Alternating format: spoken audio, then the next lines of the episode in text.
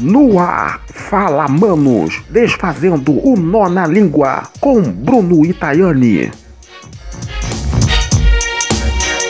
Fala, manos, aqui é a Tayane E aqui é o Bruno. e nós estamos dando início ao nosso primeiro episódio aqui do nosso podcast Desatando o Nó da Língua. Pois é, hoje o nosso tema vai ser falar sobre o dilema das redes. Pois é, minha gente. Dilema das Redes é uma série da Netflix e se você não assistiu, corre pra assistir, porque na verdade ali só tem verdade, né, Bruno? Mas tá falando muito com a gente, né? Comunicação direta com a gente. Hoje em dia tudo é rede social. Até mesmo a vovozinha tá conectada. E a Temos- Mamazinha do Crochê, com certeza ela tem Instagram, ela tem Facebook, mas a gente vai falar um pouquinho mais sobre isso lá na frente. Então eu já te convido a nos seguir aqui no podcast, porque vamos abordar vários assuntos interessantes, né? No nosso cotidiano, da nossa vida, que eu acho que você vai se identificar, né, Bê?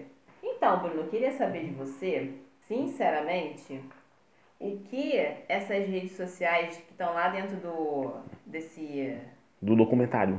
então, Bê, vamos falar um pouco sobre esse documentário, porque eu fui a primeira a assistir, né? Uhum. Fiquei louca e logo contei pra você que você precisava assistir, porque na verdade ali a gente só vai se identificando com as coisas que tem lá dentro do documentário, né? É, eu também assisti ele todinho. Eu, eu não sei se são as pessoas reais ou se são atores interpretando as pessoas, os funcionários que trabalharam no Facebook, no Google, na Apple, Twitter, as gigantes da tecnologia que todo mundo conhece. Eu, sinceramente, eu fiquei também nesse dilema de achar que são as pessoas. Eu acho que pe- pelo tamanho da máquina que, é, que são essas redes, né? Uhum. Eu acho que não são as pessoas em si, porque elas levariam um grande processo nas costas. O Né? Mark Assim, represálias. Zu- O Mark Zuckerberg. Mark Zuckerberg. Eu nunca decoro, gente. O Mark Zuckerberg, ele com certeza não ia querer um ex-funcionário dele falando todas as coisas que grotescas que eles fazem lá. Até porque o próprio Mark já foi vítima de vários. Vítima não, né? Já foi alvo, Alvo. de vários processos em relação a dados e quatro. É por isso Imagina que- um funcionário falando alguma coisa. É, por isso que os termos de uso do, de Facebook, de Instagram, vivem mudando. Outro dia mesmo eu fui usar, fui entrar e estava lá. Nossos termos de uso estão sendo atualizados. É, é recorrente, é toda hora isso. E não só o Zuckerberg, você citou aí, se um funcionário real mesmo aparecesse a tomar um processo, né? não só o Facebook mas do Zuckerberg, mas YouTube também, nem sei qual é o nome da... Sei que é uma mulher que comanda o YouTube, Susan, A CEO, sei. né? É a CEO do YouTube, nem sei quem é. Eu também não sei. Mas você tá falando da questão do, dessas redes sociais, e o engraçado é que dentro da série, é óbvio, né, gente? Eles falam de uma, uma questão muito mais técnica, né? Um olhar um pouco mais técnico, mas que não deixa o orgânico de fora, porque quem faz essa engrenagem da rede social rodar são pessoas. E aí, quem se alimenta dessas pessoas é o sistema deles, é o famoso algoritmo do, do sistema de cada rede social. Então, as pessoas alimentam com as suas eh, tristezas, com as suas angústias, suas alegrias, felicidades, alme seu, seu almejamento na vida. Então, é bem complexo, é muito mais complexo do que a gente imagina, né? Redes sociais são movidas a emoções, né? Sem dúvida. Tanto que ela é tanto o pico que leva pra cima, nossa, que pleonagem. Tanto é aquele que derruba, né? Pois é, ao mesmo tempo que ela pode te erguer, ela consegue te derrubar num piscar de olhos. Sem dúvida. E com certeza na Netflix, provavelmente, se você for naquela abinha lá dentro da, dessa própria série, naquela abinha de títulos semelhantes, você vai encontrar outros títulos bem parecidos com esse que vão abrindo nossos olhos de uma coisa que a gente já sabe, que a gente se deixa manipular muitas das vezes, né? É que nem aquele famoso cookie que tem. Muita gente não entende ainda como é que funciona e hoje em dia esse termo é obrigatório você informar, tendo um site, você informar Uhum. aquele usuário que está entrando que você faz uso dos dados dele, que é dado pela Google. Meu Deus. E que automaticamente ele coleta seus dados. Aparece aquela janelinha, este site utiliza cookies, você clica no OK, a partir daquele momento ali você concorda em, ao mesmo tempo, usar as informações do site e o Google, né, até porque os, os cookies são alimentados pelo Google, e usar as suas informações, coletar as suas informações para moldar uma uma espécie de perfil de você. Não, o que- espécie não. É um perfil, né? Perfil virtual digital seu, né? Do seu É, como- consumo, da sua, da sua da sua maneira de navegar. É como a gente viu no gosta, documentário. Hã? Como a gente viu no documentário, o avatar lá virtual do, do Ben? Ben, o protagonista. Ai, gente, não, é impossível não ter spoiler da série se você não assistiu, tá? Porque, é, na verdade, não é nenhum spoiler, né? É o que acontece na nossa vida, só que lá, dito por pessoas que estiveram por dentro da coisa. E o olhar delas é, alcança muito mais do que o nosso como simples usuário. Né? Então, se, se segura na cadeira que a gente vai falando várias pitadinhas do documentário. Mas vale muito a pena você assistir, porque é um despertar para algo que nos liberta no sentido de eu ser permissivo com aquilo que me atinge, né? A rede social vir com esse, esse fluxo contrário em cima da gente, de tipo, de ah, eu tô triste, vou entrar no Instagram pra ver a felicidade dos outros e ficar mais triste ainda. Não, É. você vai entrar no Instagram, sei lá, pra procurar uma coisa que te divirta, te distrai, e assim vai indo, né? Aliás, nesse negócio, você tocou nesse negócio de feeds. A pessoa mal percebe quando a pessoa entra numa rede, numa plataforma, seja Instagram, seja Facebook, e ela começa a olhar as histórias dos outros, ela nem percebe, mas perde um tempo valioso, até porque tempo perdido não volta, rolando por feeds e mais feeds de vidas supostamente perfeitas. Ai, gente, isso é uma coisa que eu, particularmente, como usuária aficionada do Instagram, eu não me, não me abalo com isso.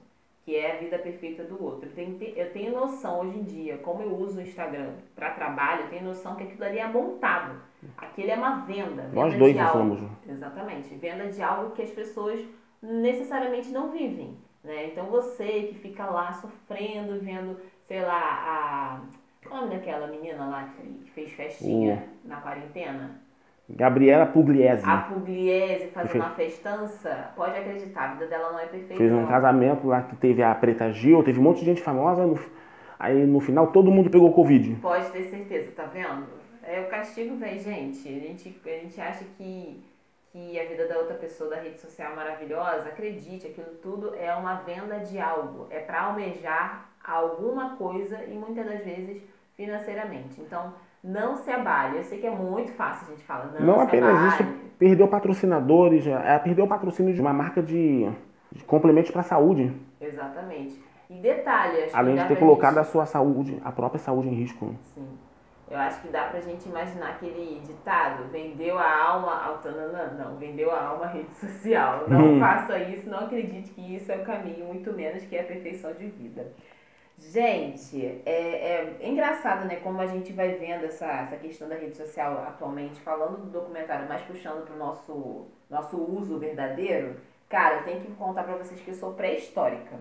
Porque quando a gente vai parar em pensar em rede social, a gente, a gente para e se localiza, sei lá, ano 2000. Hum, nossa, nós Mas dois, se nada. segura aí na cadeira que vai rolar túnel do tempo, Túnel do direto do tempo. túnel do tempo. Porque a minha vozinha aqui, a minha voz é de garotinha, mas eu tenho quase 30 anos e eu posso dizer pra vocês que eu sou da era do chat por telefone. E se a gente parar e analisar, foi o primeiro tipo de rede social. Não digital, via um celular, internet, mas foi um tipo de rede social, né? Dito no documentário que, que a geração Z, essa geração mais inteirada na tecnologia, é que nasceu de 96 para frente. Como somos antes disso, somos uns dos últimos da geração, isso, mas a gente teve contato né, com o chat, é, com as primeiras redes, né, MSN, começo do e MSN, pior, né? Um pouquinho mais assim, um pouquinho, vamos cavar um pouquinho mais da onde internet, que aqui no Brasil ainda engatinhava, lá fora, Estados Unidos, é, Europa já estava correndo a passos largos, isso em 98, 99, 2000, E mas aqui no Brasil falo- era um negócio que estava começando. E quando eu falo de rede social, é, se a gente for cavar um pouquinho mais, o pager meio que se enquadra nisso, né? A única diferença é que você não estava em grupo com ninguém, mas você se comunicava Hum, através do pager, né? E era aquela, que- aquela questão de você mandar uma mensagem para uma central, a central comunicar uma outra pessoa. eram Então, gente, é loucura frequências de rádio diferentes. né? frequência de rádio diferente. E aí a gente va- vamos parar e analisar, tá? Vamos ver o nascimento da primeira rede social propriamente dita. Quem não lembra do CUT? Orkut. Hoje em dia, infelizmente falecido, mas Poxa vida. muita gente teve. Você teve, eu não tive, eu não curtia, mas a minha irmã teve e testemunhou. Pode falar um pouquinho mais. Ai, gente, eu lembro como se fosse ontem do layout do Orkut. Se você não sabe o que é Orkut, se você que está escutando a gente é muito novinho, você é de 2005 para frente, porque o Orkut meio que caiu em desuso nessa faixa aí desse período, 2005 até 2009. Mas se você não viu, não sabe o que é Orkut, joga aí no Google que você vai ver pelo menos o layout do Orkut.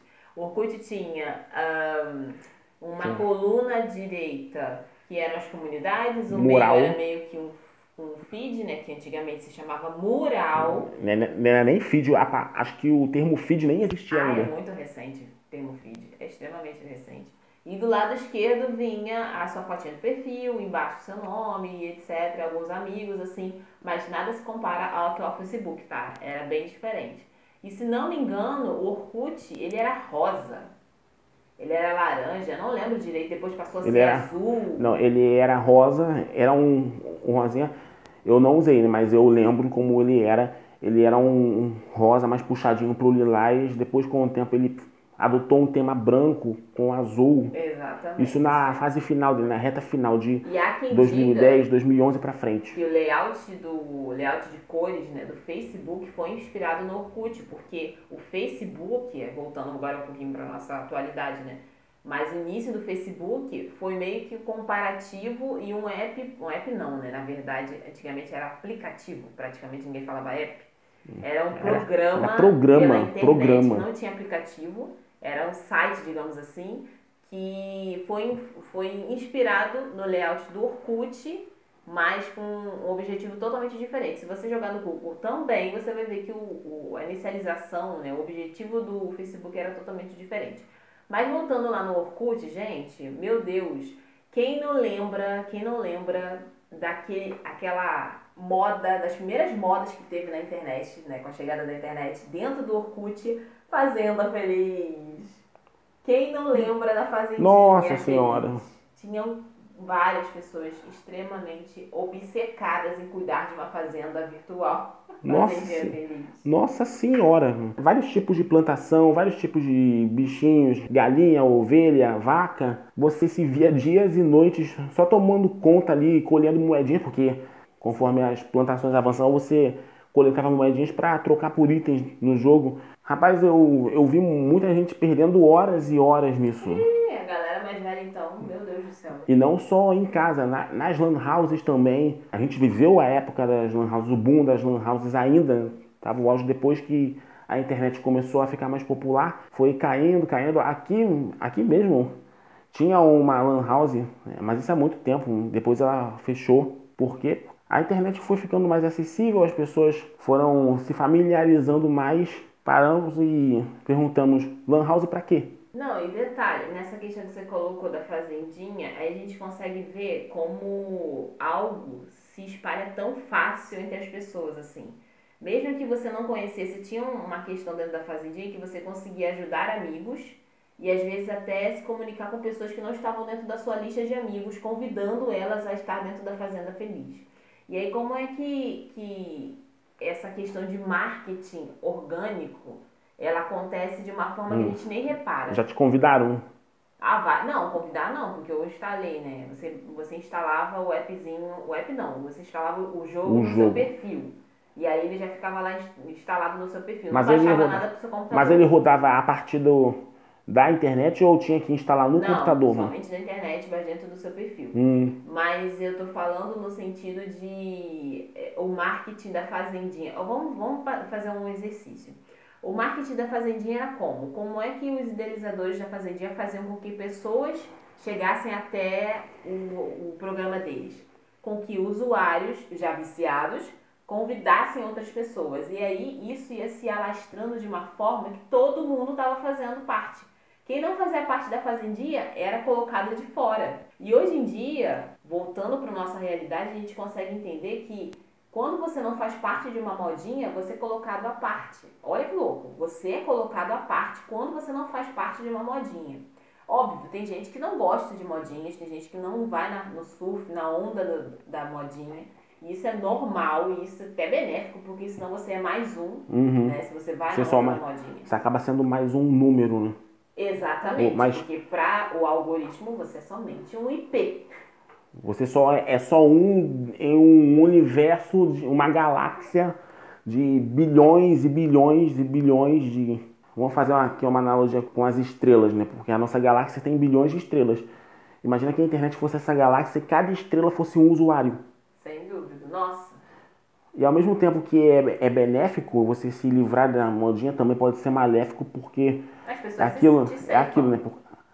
Elas te jogam para baixo, tentam te negativar. Se você não acompanha as modinhas, infelizmente, você acaba sendo sugado, esmagado. Foi o caso que aconteceu com um youtuber, um caso recente aí. Era um youtuber de música, né? As pessoas mais inseridas nas modinhas deixavam de seguir. Ele era um cara que, poderia-se dizer, fora da curva, porque ele, ele fugia dessas modinhas, mas né, como as pessoas só se interessam por essas modinhas, ele acabou infelizmente desistindo.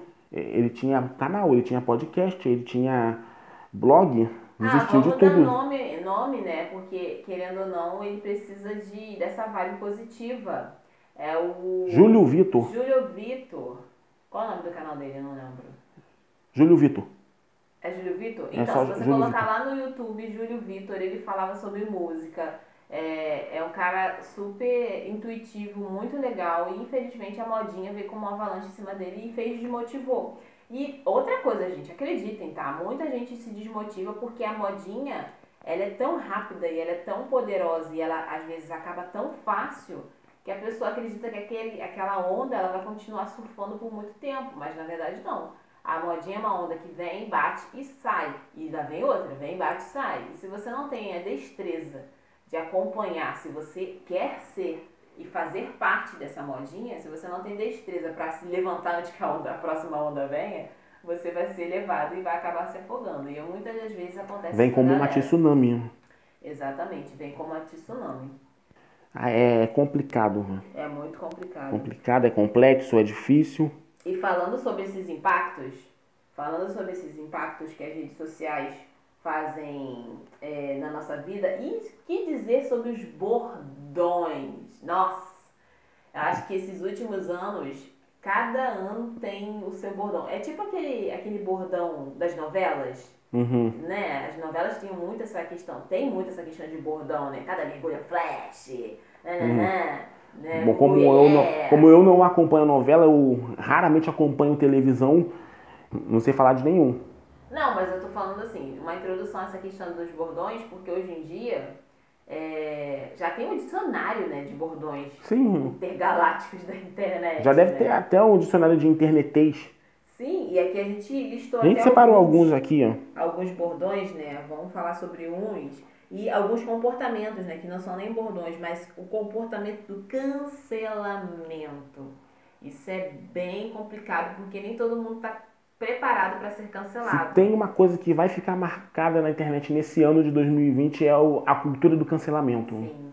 A cultura do cancelamento e a hipocrisia do cancelamento também, né? Porque são duas coisas que andam juntas. Sim. As pessoas, elas querem o politicamente correto, mas elas também não, não sabem o que é o correto. Então, é muito fácil tacar pedra no, no, no teto de vidro do vizinho e esquecer que o nosso é de, é de cristal. Nunca antes a gente viu tanta treta na internet como esse ano, ainda mais em, em meio à pandemia, à quarentena, todo mundo se trancou dentro de casa e as tretas foram juntos pro digital. Meu Deus do céu. E A- tretas por bobeira. a internet- muitas vezes, né? A internet virou um campo de batalha e por bobeiras. Mas também o movimento de cancelamento é um baita, é um baita, uma baita técnica de divulgação. Vamos vemos, tem muita gente, Marketing. artistas que se fizeram valer e lembrar sobre os seus cancelamentos. Muita briga, muita artista é pré-combinada, né? Nada por acaso, tudo é marketing, tudo é venda. Por isso que eu falo mais uma vez, não se deixe levar, com certeza. E aí a gente vai para os bordões, né, Bruno? O tal do funfou. O que, que é Funfou. funfou? Funfar, de pegar, de dar certo, de funcionar. Ah, tem uma coisa aqui que vai funfar. Vamos ver se vai funfar. Eu me sinto num maternal, sinceramente, com alguns termos assim. As É. pessoas falam, ai, funfei. Na boa, muito criança isso, mas Hum. enfim, né? E flopou. Ah, deu ruim. Deu ruim. Deu errado. Total. Ih, flopou total. Fit. Fit de featuring. do Nossa, inglês. Ele é muito, ele é muito gringo. muito, muito inglês. Participação de, de alguém, de alguma coisa.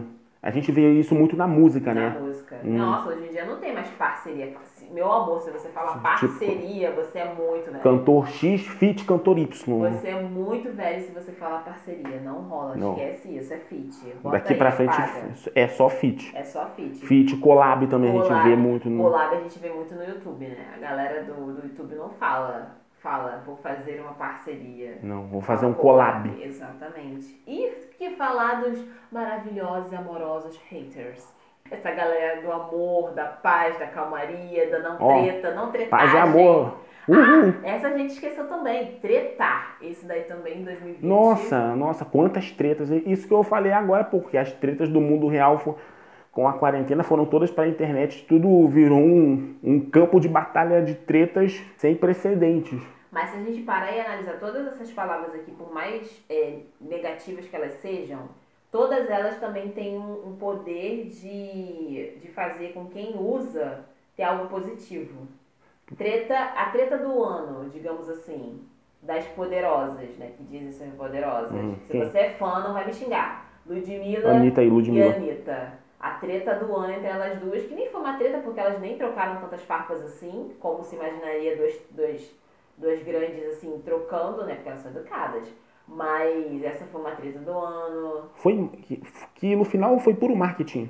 Exatamente. Olha, para os canais que falam de treta, de fofoca na internet, esse ano foi um prato cheio. Foi um prato cheio, verdade. Ainda mais com essa questão da quarentena, as pessoas ficando em casa, elas tiveram tempo para pensar com quem que elas queriam brigar. Fato. Não tem essa. Vou puxar uma briga hoje com o meu irmão. Pronto. Não, hoje acordei com vontade de cancelar alguém. Ele adora falar isso, gente. Pode ter certeza. Ele adora falar isso. Ah, e detalhe, a gente esqueceu de falar sobre uma rede social que ela. Eu sinceramente ainda não sei como é que ela funciona, gente. O Twitter. Twitter pra mim é uma incógnita. Porque ao mesmo tempo que eu entro no Twitter pra me informar, eu entro no Twitter pra rir. Eu sei que tem vários segmentos dentro do Twitter. Galera que fala de humor, galera que fala de política, galera que fala de ódio, galera que quer matar alguém. E, a- Tem tudo no e Twitter. agora a galerinha do K-pop Não, na verdade é porque fica no, no- nos, nos TTs, trends. né? Nos trends. Eu olho a minha lista de trends, de cada 10 trends, 7, 8 são K-pop. É porque o, o, o próprio algoritmo, ele acredita que Principalmente esse tal de isso. BTS. BTS, essa boy band lá da Coreia. Fizeram um show aqui no Brasil não há muito tempo, né? Com essa pandemia eles foram todos pra internet. Mas ainda assim, fã clube fervoroso. Vamos para o final? É, 25 minutos é, é, é o tempo de você ir no mercadinho, fazer uma compra rápida e voltar. Então, gente, falando sobre essa questão do que aparece dentro do- dos TTs, o que aparece sob indicação para você, seja em qual rede social, é, é muito importante, né, Bê? A gente saber também dosar o que nos impacta. Porque, assim, é como eu falei para vocês, o Instagram, para mim, eu entendo como uma ferramenta de trabalho. Aquilo não me afeta no sentido de eu olhar para minha vida e achar ela uma bosta. Hum. Não me afeta porque eu já encaro dessa forma.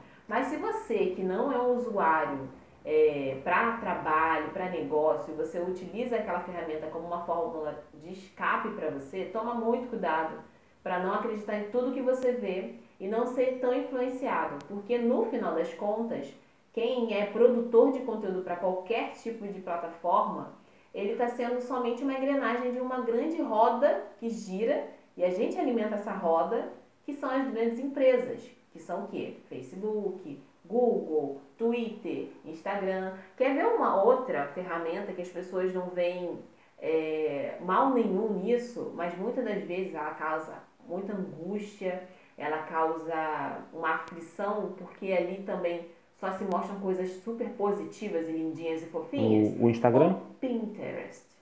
Ninguém posta uma espinha gigante inflamada no Pinterest. Todo mundo posta looks maravilhosos, fotos Tumblr, uma casa maravilhosa, decorações magníficas, dignas de uma estrela de Hollywood. Então, tomem muito cuidado para não acreditar que aquela realidade paralela da internet é a realidade da nossa vida. Tem muita gente que sofre de depressão, tem muita gente que sofre muito com aquela vida vendida na internet e que na verdade ela não consegue nem almejar. A vida na internet é um- uma vida de aparências.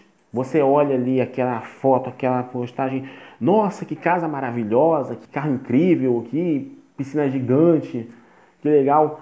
Mas quando você vai pesquisar a fundo sobre aquela pessoa, não.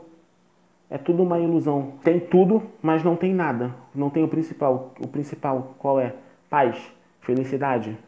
Preenchimento, né? Sim. A pessoa tem todas as coisas que o dinheiro pode comprar, mas por dentro ela se sente vazia. Olha, eu, nessa questão de, de. Como é que eu posso falar? Olha, eu tenho Facebook há quase 10 anos. Mas eu fiquei um tempo fora dele, porque eu quase não mexia, quase não tocava. E Na verdade, eu... para muita gente ficar sem o Facebook, sem entrar, é o fim de vida. Eu só tive Facebook porque os meus colegas de escola também tinham, mas eu quase não entrava. Né? Entrava mais para bater papo com o pessoal do colégio. E mesmo assim rolava muita besteira. Por isso que eu pulei fora. Fiquei um ano sem. E não me fez mal, não. Quando eu voltei já estava com as minhas coisas, né? Tava com começando com os meus trabalhos. E foi aí que eu me encontrei no Facebook. Trabalho, divulgação. Tanto que eu fiz e faço até hoje.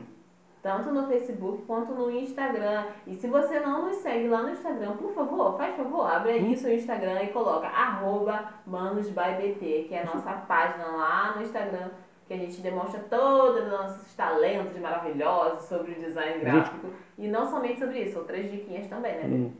Gente, custa nada você gastar um tempinho ali, ir lá na Manos, dar o, dar o seguir, dar a curtida também. Acompanhar nosso conteúdo de Acompanhe. Gente, conteúdo super legal. É, não deixa de seguir não. Deixa de seguir não que vai fazer muito bem. Suspeito para falar, mas é um conteúdo muito legal. é, criação, design gráfico que a gente sabe fazer de melhor, né? É. Insights, né? Insights também. Insights. Hum.